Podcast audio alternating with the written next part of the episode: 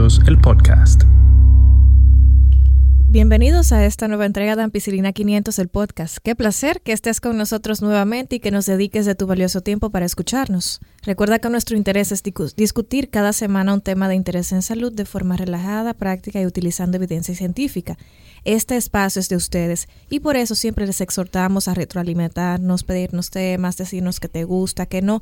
Y esto lo puedes hacer por medio de nuestras redes sociales. Puedes encontrarnos en Instagram, Twitter y Facebook como Ampicilina500 y en nuestra página web www.ampicilina500.com.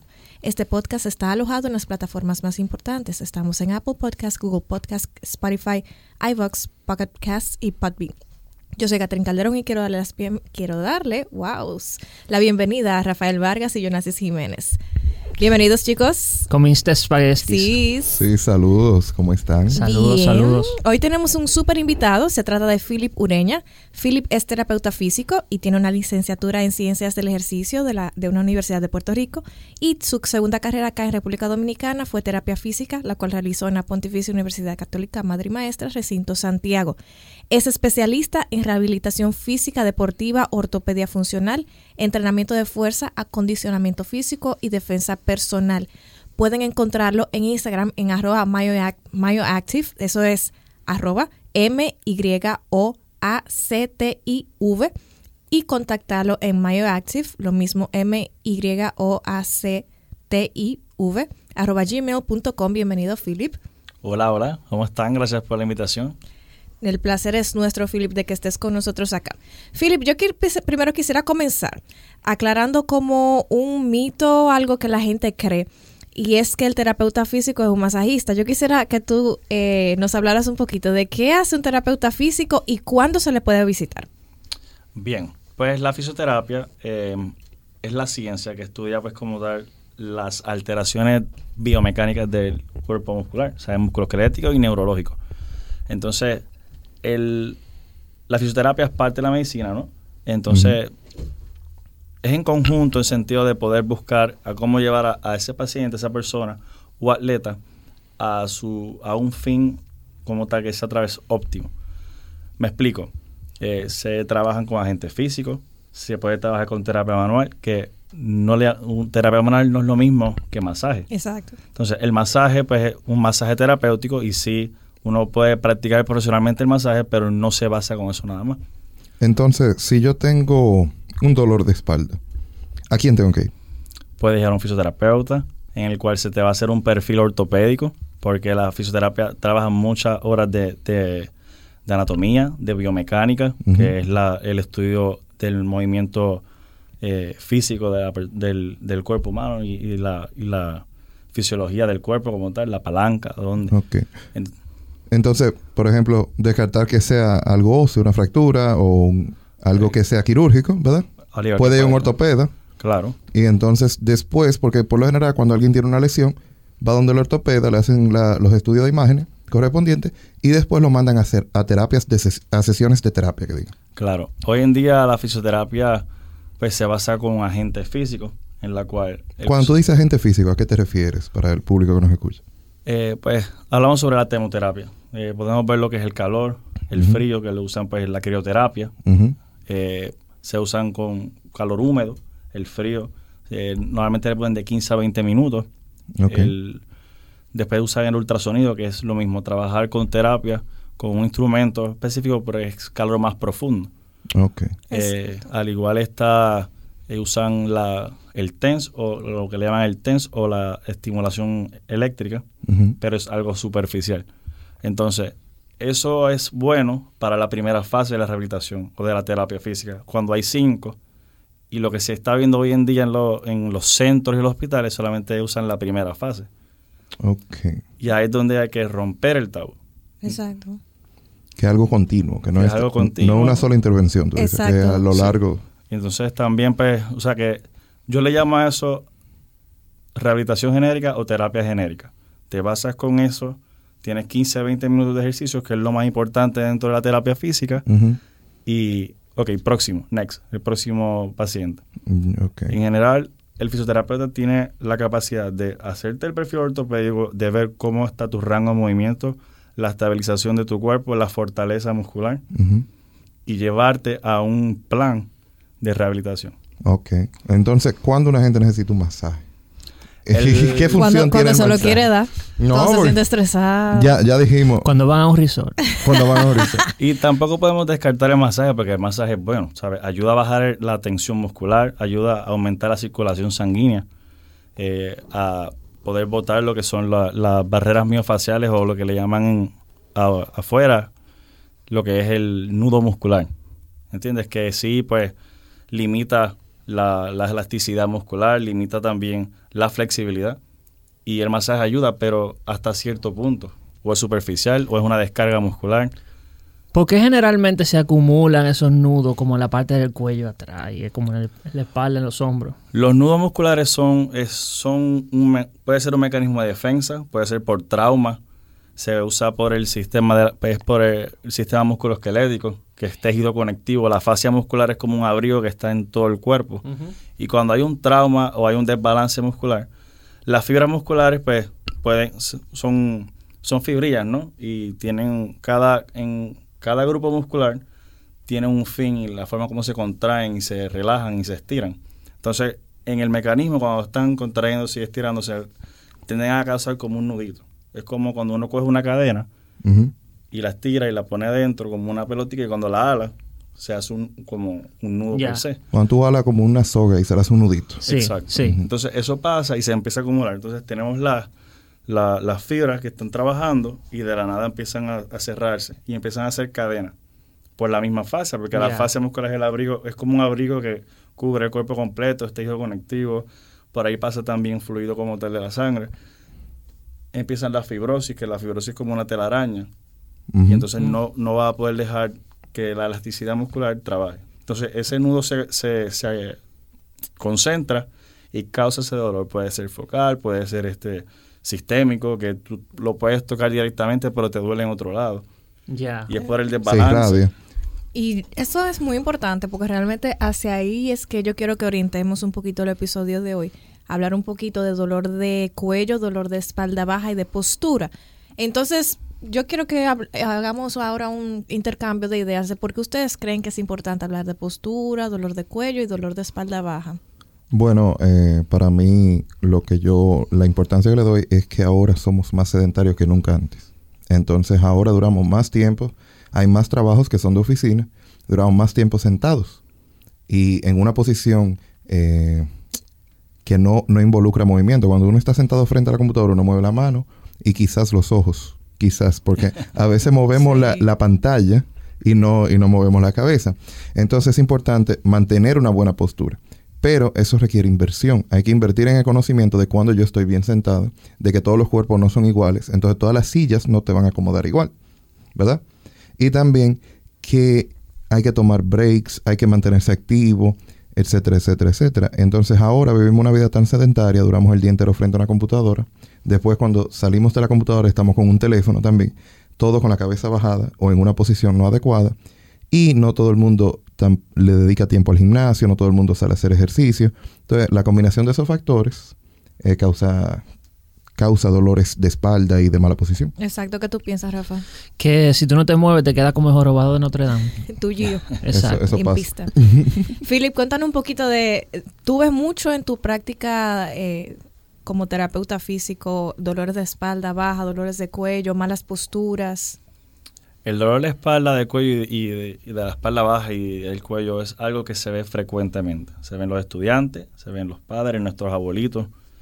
Como decíamos, como estábamos hablando antes, estamos en, un- en una era muy sedentaria. Y, y entonces desarrollamos posturas o, o hábitos que no son los correctos. Y entonces tendemos a causar eso. Eso es un tipo de enfermedad que está matando, al igual que el sedentarismo está acabando con el ser humano, ¿sabes? Albert Einstein nos lo dijo hace tiempo, nos vamos a convertir en androides. Y la causa del dolor de espalda y de cuello, eh, no solamente por el celular, no solamente por la computadora, sino que también puede ser congénito, pero es bien raro, porque uno lo puede, uno puede readaptar a través del cuerpo, rediseñarlo. Entonces, cuando tenemos esos tipos de posturas, que hoy en día le llaman la postura del estudiante, o el celular, o la cabeza adelantada, causan esos desbalances, causan una, forma- una estructura en la cual a largo plazo va a causar una enfermedad o va a causar ese sedentarismo porque no va a poder ser activo. Exactamente. Y eh, yo quisiera hablar un poquito sobre qué representa esto a nivel mundial. Eh, ustedes no sé si habían eh, escuchado algo que se llama el estudio de la carga global de enfermedades. Ese estudio es un compendio de investigaciones que se vienen realizando cada cierto tiempo. Inició en 1990. Analiza 249 causas de muerte, 315 enfermedades y 79 factores de riesgo en 195 países y territorios. Lo conforman unos 1.800 investigadores de todas partes del mundo y ellos analizan unas 60.900 fuentes de información todos los años y se publican cada cinco años desde 1990. El último que salió fue en 2015, o sea que para 2020 podemos esperar el próximo. Cada vez que se publica un nuevo estudio, se hacen algunas comparaciones, sobre todo de manera longitudinal, o sea, a lo largo del tiempo, y es interesante observar cómo algunas enfermedades van aumentando o disminuyendo en su incidencia y prevalencia, o sea, en número, nuevo de casos y en números de casos actuales. Una de las conclusiones que lanzan son los años de vida perdidos por enfermedad, muerte temprana o discapacidad. Por ejemplo, eh, ¿cuánta, ¿cuánto dinero pierden los países por personas que se mueren antes de tiempo y por qué esas personas están muriendo antes de tiempo? Respecto al tema que nos atañe, para 1990 el dolor de cuello y de espalda fueron la causa número 12 de discapacidad o muerte temprana a nivel mundial. Para el 2015, adivinen a qué posición llegó. A la posición número Siete. Digo yo. No, a la posición número 4. Los investigadores definieron dolor de cuello y espalda baja como haber tenido dolor por lo menos un día en toda la zona que va desde la última costilla, esa es para espalda baja, hasta eh, el pliegue debajo de los glúteos para espalda baja y en la zona del cuello como en la parte debajo de la cabeza y encima de los hombros. Entonces, ya sabemos perfecto que la gente está sufriendo muchísimo dolor de espalda, dolor de cuello, pero algo que decía Jonas anteriormente es por qué la gente está teniendo dolor de cuello y dolor de espalda. En el 31% de los dolores de cuello y espalda baja se vio que se deben a factores ocupacionales debidos a la ergonomía, o sea, a la postura que usualmente uno hace, eh, que uno tiene, perdón, en el trabajo, levantamiento de peso en el trabajo, doblarse en exceso, vibraciones y un alto índice de masa corporal. Hay muchas otras causas también de dolor de cuello y espalda baja, pero nos concentraremos hoy en las que son posturales como decía yo, nací algo muy importante con la proliferación del celular, de los aparatos inteligentes celulares, laptops. eh, y como decía Philips, tendemos a tener la cabeza adelantada. Tú no puedes decir, Philip, ¿qué es eso de cabeza adelantada? Sí, la cabeza adelantada eh, se le puede llamar un síndrome, pero es un, es un hábito y una- un hábito postural en la cual perdemos la, la pérdida de la curvatura cervical. Eh, y entonces, pues, al estar aplanada o, o flat, eh, tiende a causar mucha tensión en los extensores de- del cuello, en los músculos extensores del cuello, y entonces los flexores van a estar débiles. O sea, cuando decimos que están hipertónicos, es que están sobrecontracturados, que son los extensores del cuello, cuando subimos y bajamos. Entonces, vamos a ver que si vamos a, si en, en cierto aspecto el fisioterapeuta te quiere estudiar tu postura, él te va a poner ver de lado, de frente, de atrás, y va a ver que, la, que el cuello, el oído va a estar, o la oreja, va a estar adelantada del- de- del hombro, no va a haber una alineación. Ok, o sea que respecto al hombro va a estar un chin más por delante que alineado con, con el hombro. Si la cabeza va a estar adelantada de donde está el hombro. Cuando en general tenemos que estar aquí, exacto. la vemos más hacia el frente. Y entonces eso es lo que va a causar esa sobrecontractura, esa sobrecarga en los extensores del cuello que va a causar que las vértebras se, se alineen. se- Se, se- se pongan rectas. Exacto. Porque, para aclararle al público, porque muchas de las personas que nos escuchan no son médicos. Sí, claro. Entonces, eh, cuando tú dices cur- curvatura cervical, es que eh, la espalda tiene dos curvaturas naturales, ¿no? Son que sería, tres, sería. tres que diga, que sería, pero la estaba pensando en, en- exacto, Eh, son tres que serían la cervical, Cervical, la, dorsal. la dorsal y entonces la lumbar. Y esas En, curvaturas en español son de, de, de Doña Fefa. en el cuello, Cuello. Exacto. el cuello, en el cocote. la espalda media, En el espinazo. ajá, y, y en la espalda Qué baja, buena definición. que es encima de la nalga, entonces sería la otra curvatura. Entonces, una es para adentro, dos son para adentro y una es para afuera, como quien dice. Eh, Rafa, ¿entendiste? Sí, cocote, espinazo y pichirri. Exactamente. Ahí Entonces, está platanado. sí, porque que- entonces esas curvaturas son normales. Entonces, cuando se pierden es que vienen los problemas. claro. Eh, porque la curvatura lo que le permite al cuerpo es eh, distribuir el impacto. El, el peso y, el, impacto. Ajá. Entonces, eh, cuando se va perdiendo eso a nivel de cuello, es que, que se van cansando los músculos también, como los, decías. Los flexores, sí. Exacto. Y el flexor sirve para, eh, dar, para bajar la cabeza. Para decir que sí. Para decir que sí, exactamente. Porque el extensor es el que te hace levantar la cabeza hacia Levantar atrás. la cabeza. Y como está tan tenso, entonces cansa el, flex, el flexor. Y también echar la, para- la cabeza hacia atrás, que es lo que le llaman eh, una retracción cervical. Es un término médico. Ok. Y entonces una pregunta, Philip, ¿cómo podemos cuidar la postura cuando estamos utilizando eh, aparatos electrónicos? Porque más adelante vamos a hablar de cómo la podemos cuidar en el trabajo. O sea, yo ando con mi tablet, ando con mi celular. ¿Qué puedo hacer para entonces no debilitar esos músculos, mantenerlo fuerte o cuidar mi postura en general? Bueno, comenzamos con el trabajo. Lo que podemos utilizar, lo que podemos hacer de forma básica es ver, eh, en vez de estar sentado y hacia el frente, es poder elevar la altura de la computadora o del monitor. Eh, si es una laptop, pues coge dos o tres Libro. libros o, o, o Biblia O la caja o lo que sea. y poder tenerla como, como una vista como tal que sea recta, lineal, en vez de estar mirando para abajo, que es lo que va a causar la tensión en, en, en las vértebras. Que solo tengan que mover los ojos para cubrir la pantalla. Puedes mover los ojos, sí. Y, y igual hacia los lados, porque de cierta manera vas a- se va a hablar después de cómo, cómo uno puede hacer dentro del trabajo, coger un brequecito de 10, 15 minutos y soltar y estirar, que es algo ocupacional, Exacto. no físico. Entonces, que la pantalla, para resumirlo, sería que la pantalla esté a nivel de nuestros Eh, ojos. a nivel de nuestros ojos. Ok. Sí.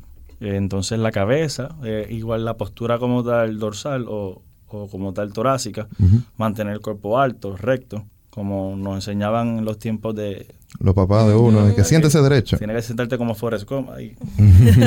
Forrest Gump.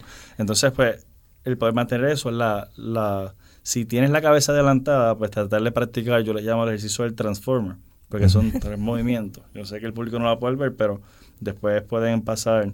Si pasan al, Al Instagram. al Instagram van a poder ver el ejercicio del transformer de, de cómo arreglar la, la rectificación de la columna cervical. Ok. Entonces, pues el poder mantener la retracción, que es echar la cabeza hacia atrás mirando hacia el frente, ayuda a poder fortalecer los flexores de lo- del, cuello, Del cuello. de los músculos del cuello que te ayudan a decir que sí, como dijimos ahorita, y prevenir esa molestia. Pero lo importante es la forma como tú te sientas. Eh, si no puedes estar sentado mucho tiempo, pues pararte y buscar una forma como puedes trabajar parado por 10, 15 minutos, cambiar la silla por una bola medicinal, una bola eh, suiza, la Ujú, que hacen En, en yoga y en pilates, ¿no? Que es bien bueno porque ayuda a, lo- a, lo- a la musculatura lumbar de la espalda baja a mantenerla activa. Y la fortaleza. Exacto, la, la cadena lumbopélvica, lo- la musculatura lumbopélvica, que es el, el ¿Qué? core, Que es de la, de la, de la cadera, donde están la- los, los revólveres. los chichominales. Exacto, los dicen. chinchodominales. ahí para el público. Esa espalda que, le du- que, que a uno le, le tiende a doler ya por la costumbre o por la posición. Ujú, Es donde uno se pone la mano cuando está bravo. Exacto. Exacto. La- la- En desafiante, en posición de taza. En posición de taza. Esa es la cadena lumbopélvica, como él decía. Y entonces, eh, una bola medicinal, porque entonces te... te- La, la bola suiza, la bola o la physioball, como le llaman. Ujú. que sale, y digo physioball porque se ve mucho en las cajas cuando uno la va a comprar en Amazon o en, la, o en la sirena y cosas así. Ujú. Te ayuda mucho porque puedes mover la cadera. Cuando tú divides el movimiento de la cadera y el cuerpo, tú puedes darle ejercicio a la cadera para que pueda soltar el estrés de la espalda baja, que es un, es un buen... Y ahora Switch. también, eh, tú que mencionas eh, pararse, también los escritorios de pie se están poniendo de moda. Uno ve que hay mucha- Sí. muchas personas que también han elegido esa ruta. Entonces, eh, ¿es recomendable, tú dices? Sí, es recomendable. Eh, también el estar parado mucho tiempo cansa o causa fascitis plantar y eso. O sea que tú puedes como que combinarlo. Puedes estar haciendo una sustitución de quedarme sentado un tiempo, una o dos horas, después me paro, me muevo y vuelvo y trabajo sentado. ¿sabes? Se está viendo mucho y se puede practicar. Incluso se hacen muchas reuniones hasta en las bombas de gasolina. Que tú sabes, cuando uno se sienta en la barrita, es que uno se pone a hablar y a hacer su- sus negocios. Lo hacen por eso mismo, para no- porque o no tienen una oficina, o no quieren estar sentados todo el tiempo, o cambiar de ambiente ayuda mucho. Ok.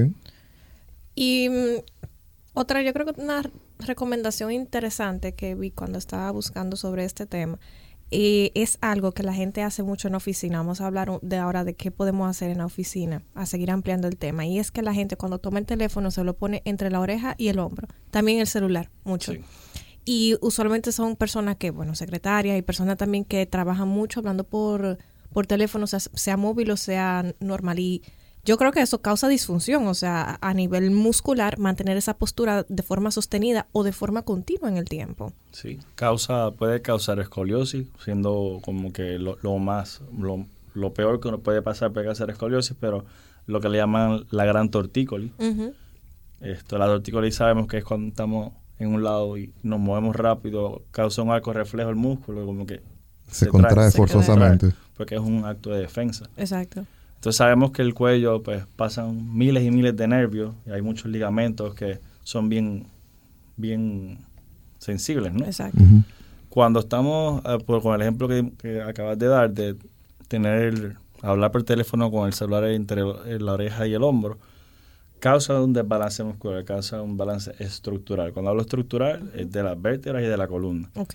Eh, porque va a haber un desbalance en el sentido de que no es una posición correcta. Y no solamente en el cuello, sino lo vas a ver en el cuerpo completo. Por eso dije escoliosis. La escoliosis es una curvatura eh, que no es, no es funcional, que es Que- como una S. Que no es hacia adelante y hacia atrás, sino que en este caso sería hacia los Sería lados. hacia los lados. Entonces, pues, va a ser por, por una forma en cual nosotros estamos dándole ese estrés al cuerpo. Y él, como el cuerpo es bien, bien inteligente, él va a buscar una readaptación. Exacto. Él va a buscar otros músculos, va a buscar otra forma para hacérselo fácil, porque el cuerpo es un, Para es un mecanismo de, de- un organismo de defensa. Entonces, cuando, lo que es ejercicio, lo que es postura, lo que es lo que hacemos en nuestro diario vivir constantemente, él va a buscar la manera de cómo hacerlo más fácil. Y como él se va a estar dando cuenta de que pues, te gusta estar de ese lado, pues me voy a poner así para yo no, yo no estar sobreesforzándome. Igual que el ejercicio. Tú haces ejercicio, el otro día te duele, pero pasa la semana y él se tiene que adaptar para que ese umbral de dolor aumente, Aumente. y tú en la próxima semana tengas más resistencia. Exacto. Philip, ahora que tú mencionaste lo de la escoliosis, perdón, lo de la tortícolis, eh, porque escoliosis ya es un poquito más profundo. Eh, lo de la tortícolis, ¿qué puede hacer una persona cuando tiene tortícolis? O sea, en ese momento, porque es muy frecuente, no siempre la persona está o en un horario, en un sitio, en un lugar que puede buscar ayuda médica, eh, una emergencia, un especialista. ¿Qué tú recomendarías como terapeuta físico? Como primeros auxilios, lo que uno puede hacer de forma terapéutica es coger y usar el calor húmedo. El calor sabemos que aumenta y expande. Entonces, como la tortícola es una rigidez muscular, tú lo que quieres es expandirlo y, y causar que la sangre fluya. El músculo es como un queso. Y hablo como, como analógicamente. Cuando el, el músculo, cuando el queso está en la nevera, ¿cómo está? Frío y duro, rígido, bien como una piedra. Pero cuando lo metes en el microondas, está flexible y caliente. Pues entonces tú quieres el calor que lo ponga flexible el músculo y lo ponga suave, y lo suavice. El calor húmedo ayuda mucho. Lo que hacemos es que cogemos una ollita, prendemos agua con sal, porque la sal ayuda a penetrar el sodio. El sodio es parte de, de la energía de- del músculo, ¿no? Eh, por eso es que toma mucho Gatorade, porque tiene sodio y potasio y todo eso. Entonces, el, tú coges agua con sal, coges una toallita de gimnasio, la pones dentro para que se caliente. Cuando el- ya el agua esté caliente y la toalla ya esté húmeda con su calor, coges otra nueva y la pones dentro para tú no quemarte. Entonces eso lo que ayuda es a transferir el calor sin tú Ujú. quemarte por 10, 15 minutos porque el calor se disipa rápido cuando es húmedo. Y te lo pones ahí en el área local que te molesta y ayuda a que suelte. Después de hacer eso, pues están los estiramientos del cuello, contrario. O sea que si me duele el lado derecho, yo voy a mirar al lado izquierdo y miro hacia abajo, hacia mi pantalón o hacia la rodilla. Y con la mano de ese mismo lado voy a empujar hacia abajo para poder estirar el músculo. Ok, Porque la tortícola es por una rigidez muscular, por un acortamiento. exacto. Y entonces eso es una de las formas como lo puedes hacer. También puedes coger una toalla grande, te la pones detrás de la cabeza y te vas a ayudar a girar, a rotar el cuello hacia el otro lado. Y es como si fuera otro músculo, una ala y otra gira. Exacto. Es difícil de poder entenderlo sin verlo, ¿no? Para Exacto. explicarlo. Pero tú tienes estos videos en tu Instagram, ¿no? Eh, sí, y los puedo poner, ¿sabes? Hoy mismo los puedo poner como un story para que... Y lo vas guardando para que entonces nuestro público Exacto. pueda... Pero, porque como tal, mi- van a ver en mi active que ahí van a ver todas las modalidades que utilizo, como las técnicas de ventosas, el, y, o sea, las otras modalidades que, se- que se utilizan en la rehabilitación deportiva Ujú. y musculoesquelética, pero si tienen preguntas, pueden enviar por el día, mira, lo que hablaste hoy en la radio, pon un, un videito rapidito y se pone. Ah, ok. O sea, que aprovechen y pónganlo o, o me lo recuerdan para poder este hablar con, con el equipo de la agencia de, de advertising para que me ayuden a, a ponerlo. Ah, pues miren, ya nuestro público sabe que, que existe esa opción. Y entonces, Philip, vamos a hablar un poquito sobre tu tema, sobre ejercicio, actividad física. Yo Sí. te estaba diciendo fuera del aire que a mí me causa muchísima gracia, sobre todo chicas, van con esa faja, faja famosa que venden en canales locales, o de esa faja que venden en los supermercados, se la ponen por afuera de la ropa y van, y qué sé yo, se ponen a hacer caminadoras, se ponen a hacer el- el- la, el- la máquina que es de steps, de... No, desde que se desmontan del vehículo hasta que se van, tienen una baja Exacto. Entonces, muchas veces tienen, tienen la faja puesta y no están haciendo nada, no están haciendo ningún ejercicio que involucre fuerza y tampoco están usando la faja, la faja correcta. Pero también yo he visto varones que están haciendo, qué sé yo, ejercicios sencillos, quizás bíceps, tríceps, quizás eh, leg press, y tú los ves sin mucho peso, con su faja puesta y qué sé yo, en el, en el entrenamiento completo no hicieron ningún ejercicio que quizás necesitara una fuerte, que yo, contracción muscular abdominal. Entonces yo quiero que hablemos un poquito de cómo cuidar la postura cuando hacemos ejercicio y cuándo se debe usar la faja y cómo se usa de forma O correcta. para qué se usa la faja, porque yo entiendo que hay una mal concepción del uso de la faja. Sí. Es un tabú. hay muchos tabús, hay muchas creencias y hay que analizarlas. Hay muchas que las puedo compartir, otras que o las he escuchado o las he visto, pero no puedo como criticarlas de forma constructiva porque no lo he tratado. A veces tú tienes que tratarlo o, o sentirlo para apreciar el concepto de. Exacto. Entonces, nada, el uso de la faja. ah, hay muchos factores y muchos muchos métodos por los cuales la usan. Primero, muchos lo usan para, para la protección lumbar, que mucha gente piensa que es para protegerse La espalda. área, la espalda, eh, pa- para poder cargar mucha fuerza. Otros lo usan, igual se ve mucho en el fisiculturismo, en el bodybuilding, el, el poder reducir eh, el tamaño de la cintura y de la cadera, ¿no? Como un trainer. Como, Sí, no, es, es como que lo usan para eso mismo, como que... como un corset. Como un corset. Que lo utilizan para chuparse y verse con ese, ese V-shape, ¿sabes? Esa Sí, figura de sí. V. Eh, y por eso es que lo están utilizando. Si ven a personas con, con faja o corsé dándole a bíceps y a tríceps, no es que esté mal, porque en verdad el abdomen, la espalda baja, el área oblicua, los chichominales, se utilizan constantemente, ¿sabes? El, el, el core, el abdomen, es como la fuente de donde sale la fuerza externa. Exacto. Y está bien, pero sabemos que lo que vemos en gimnasio no es por eso, científicamente no lo usan por eso, lo usan por, por fashion, por moda, eh, lo utilizan para supuestamente protegerse o tienen dolores de espalda baja, pero tienen que tener en cuenta algo. Si uso faja constantemente, lo que voy a hacer es ser dependiente a la faja o al corset. Ujú. O sea, me explico. Al ser dependiente, pues mi musculatura, mi pared abdominal, que mi, mi faja per se es mi, mi musculatura del abdomen de la espalda baja u oblicuo, pues se va a debilitar. Porque le estás dando una tensión constantemente, no le estás dando uso y se va a debilitar. Entonces, si debilitamos eh, la musculatura, debilitamos nuestro, nuestro escudo, y ahí es donde es que empiezan los desbalances, los dolores. Y, el día que, la- las que no la use, entonces pueden venir complicaciones. Pueden venir con complicaciones. Ok. Ok. Entonces, pero la faja se utiliza para eso, se utiliza para tener protección, incluso para cuando es el, el entrenamiento de fuerza y condicionamiento físico, pero no son, ya eso no son fajas, sino son correas de fortaleza. Porque Que- entonces, eh, hablando de eso, la correa, según yo tengo entendido, es para dar, eh, a ver cómo lo explico, Eh, para darle a la pared abdominal que no tiene de dónde agarrarse normalmente cuando se expande, y entonces la correa le permite fijar, el músculo fijar a algo, para cuando aumenta la presión intraabdominal, que es lo que aumenta cuando uno está pujando, entonces haciendo fuerza, entonces la correa le da a la pared abdominal algo de donde los músculos pueden sostenerse Claro. que no es para proteger la espalda a que un mal ejercicio o un exceso de peso te dé una hernia. La correa no funciona para eso. No, es para poder controlar la fortaleza. Es para poder controlar el- la manera en que tú exhalas, vamos a poner, o, o- o distribuyes la fuerza. Claro. Pero yo entiendo también que la mal concepción es que cuando una persona tiene hernias o se, lesi- se lesiona la espalda, le indican una faja.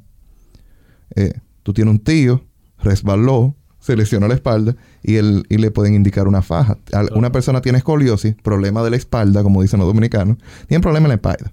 Entonces le indican una faja también. Para, para mejorar su postura, mejorar su posición.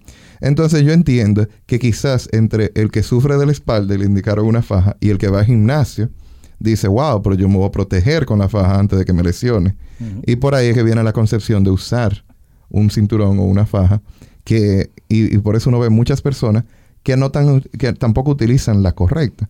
Porque como decía Catherine, que la venden en las tiendas, hay unas fajitas que son bien sencillas, que son más para quemar grasa, de lo que la indican, son de, de, poliéster o, neofreno. para causar calor. Ajá, y lo que son es para causar calor. Sin embargo, tú ves a las féminas en muchas ocasiones que andan con ella y ellas creen que, o, yo le he preguntado y ellas dicen que eso es para proteger su espalda. Sí. ¿Qué tú opinas sobre eso? Bueno, volvemos, son tabuses, ¿entiendes? O una mala educación al público, ¿entiendes? Puede ser por los mismos médicos, puede ser por el profesional de salud que lo esté dando, o porque ya viene como si fuera, como hacemos con la medicina, que es automedicado, porque es lo que hemos visto por mucho tiempo. Pero eh, no es que sea malo, es saber cuándo y cómo usarlo y por qué. Exactamente. Y, asesorarse con un, profesional que tenga el conocimiento.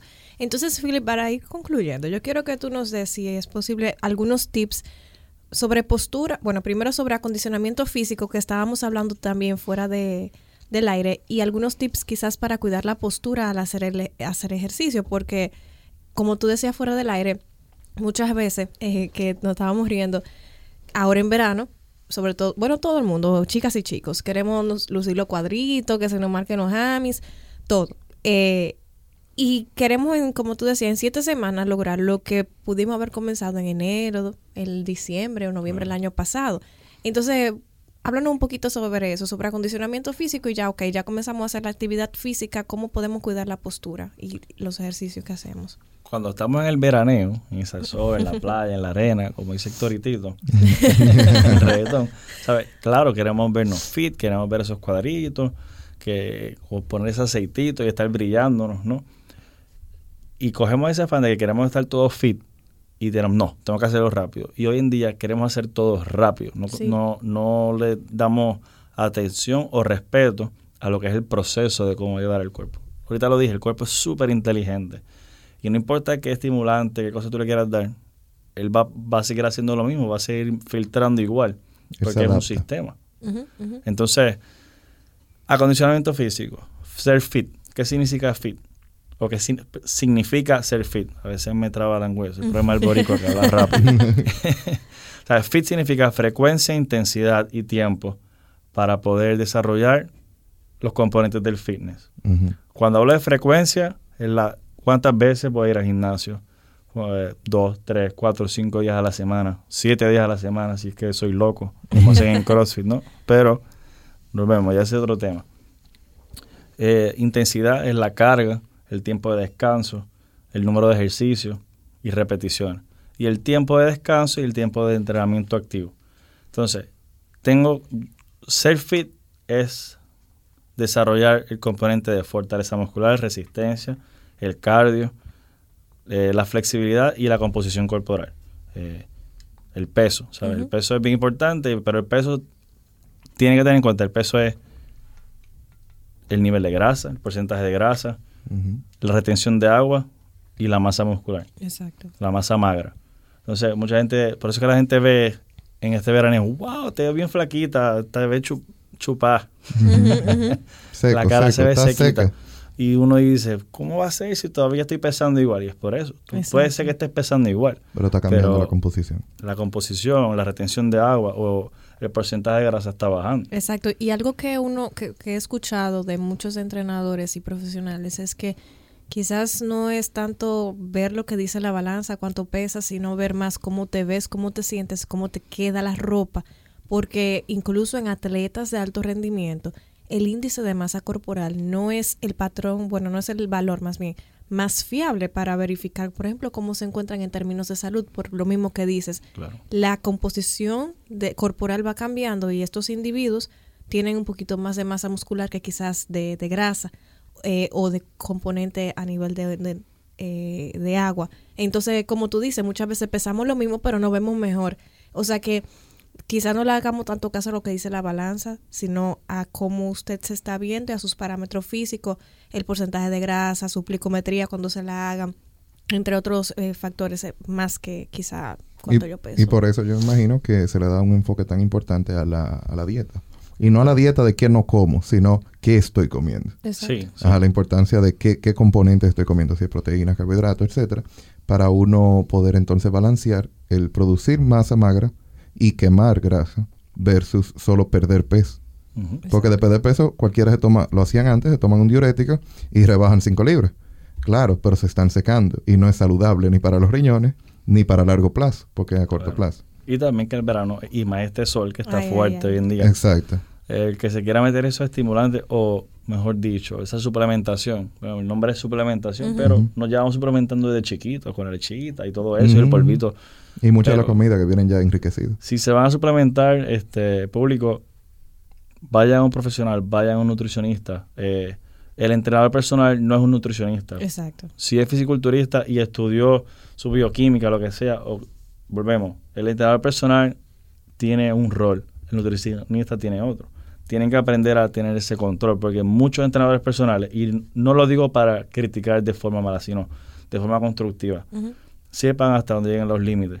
Porque, bueno, yo en Puerto Rico lo aprendí a la mala, viendo a compañeros míos, como decimos allá, guiándose de, privando de, de nutricionistas y allá no, no juegan, es como Estados Unidos, allá te- te meten una, Una en- demanda. una demanda, pero y, y bien fea. Entonces, aunque no se ve aquí, pero, y ya se ha visto mucho, de que ven al entrenador como, mira qué como, qué no como. No, que Ya la- preparan dieta. Yo, yo he visto entrenadores que Sí, tienen, le envían de dieta a, los a los clientes. Claro, y no tiene que ser todo, porque sí hay entrenadores personales que ya hoy en día están buscando esa educación continua porque la necesitan, es parte de... O sea, para mí un entrenador personal es un psicólogo, un psiquiatra, Exacto. porque cuando tú vas a entrenar con tu entrenador personal, tú hablas de todo, Sí. tú botas el estrés con él y todo eso. Pero profesionalmente es importante tener tu nutricionista, saber qué suplementación voy a hacer. Ir a, a un nutriólogo deportivo, porque la nutrición clínica no es lo mismo que la nutrición deportiva. Exacto. Entonces, es como todo, ¿sabes? Si voy a estudiar ginecología no es lo mismo que eh, ser un reumatólogo. O sea, cada quien tiene un rol. Una especialidad. Y no es que nadie sea mejor que otro, pero hay que saber hasta dónde uno llega. Exacto. Entonces, para resumir, eh, ya que estamos La postura clausurando. del ejercicio. ¿Verdad que sí? Yo creo que he brincado. Eh, No, no, pero es que todo ha sido interesante. Eh, yo creo que para resumir me gustaría tu recomendación al público. Dijimos que la pantalla esté a, a nivel de, lo- de sus A ojos. nivel de la vista. Ajá. Muchas de las personas que no escuchan tienen trabajo sedentario. Entonces, ¿qué tú les recomiendas a ellos desde ya? Eh, ¿Qué ellos pueden hacer antes de tener que llegar a donde ti, por ejemplo, a donde un terapeuta físico? Sí, antes de que uno puede hacer para prevenir el Exactamente. llegar, Ujú. es practicar la postura. eh, si se ven que están todo el tiempo encogiéndose o encorvándose como el jorobado de Notre Dame, uno de los buenos tips, aunque no sea algo continuo, pongan un espejo al- a su lado y cada vez que se vean puedan ver cómo está su extensión torácica, que se puede hacer, eh, aunque no sea, aunque no lo hagan, pero es un tip bueno, ¿sabes? Mírense cada vez, cada 10, 15 minutos, cada dos horas pueden pararse y estirar el cuerpo Caminar un poco. caminar un poco, incluso hasta cuando estés tomando de tu, tu vaso de agua, tu cafecito, hacer dos o tres sentadillas para bombear sangre y circular sangre al cuerpo, Mm, Ok. que es lo que te va a mantener activo. Exacto. Entonces, al tener esa adrenalina eh, encendida, te va a ayudar a mantenerte moviendo. La musiquita te ayuda también a estar ahí. Pero si te mantienes constantemente en una posición jorobada, Mm. la misma postura jorobada te va a causar esos factores. So, el punto es mantenerte recto, derechito, como abuelito, como un militar, y esa eh, eh, el cuello está recto con- constantemente, no todo el tiempo, porque no es que vas a estar ahí como Pinocho, pero es jugar con eso. Y Mantenerte activo, estirar. Eh, el estiramiento es bien importante. Para también concluir, muchos de los factores de dolores de espalda baja por falta de estiramiento. Mm. Eh, lo he visto porque también soy dominicano, mi padre es dominicano. Nosotros los dominicanos no nos gusta estirar. Queremos como que llegar, Sí. Mover dos o tres y vamos con ah, nos vamos a todas. Y entonces no estiramos antes de, de entrenar, no, no estiramos después de, de- de jugar o de hacer ejercicio. Entonces eso causa mucho, mucho desbalance dentro del cuerpo. Perfecto. Yo no quiero que nos vayamos sin antes a hablar esa partecita de la postura de hacer ejercicio que nos quedó pendiente. ¿Qué tú recomiendas, Philip, al hacer ejercicio? ¿Cómo cuidar la postura? O sea, en términos generales, porque obviamente eso, eso es un mundo completo y dependerá, claro, de cada ejercicio, pero tú como entrenador, tú como terapeuta físico, eh, ¿qué puedes decirnos sobre eso? La postura es importante porque si entrenamos con mala postura, vamos a desarrollar el cuerpo con una mala postura. Y lo vamos a poner fuerte con una mala postura y después va a ser difícil. Eh, la recomendación, buscar un buen entrenador que sepa y que te sepa dar esos cues, esos, esos detalles para que te ayude a mantener eso. Porque hay muchos ejercicios hoy en día que son bien famosos y lo hacemos con una postura bien, sabes, con la, con la espalda bien encorvada y causa molestia. Cuando estamos encorvados estamos dando mucha presión al cuello y a la espalda baja, al rodilla, tobillo, cadera. Exacto. Y es importante que sepan que si incluso, no tanto así, porque ahora nuestro entrenador personal también son las aplicaciones de fitness y de los coaches que vemos por internet, el mismo YouTube. Busquen YouTube, o sea, siempre estamos con nuestro iPod, con nuestro Android, el iPhone. Eh, busquen su, su, su video, ah, no sé hacer este ejercicio, lo, lo apuntaste porque lo viste, pues búscalo en YouTube y mira la postura como es de paso por paso, cómo poner la, eh, la espalda, a la espalda recta, en, encorvarla, no encorvarla, sino alinearla como, como hace Shakira cuando baila.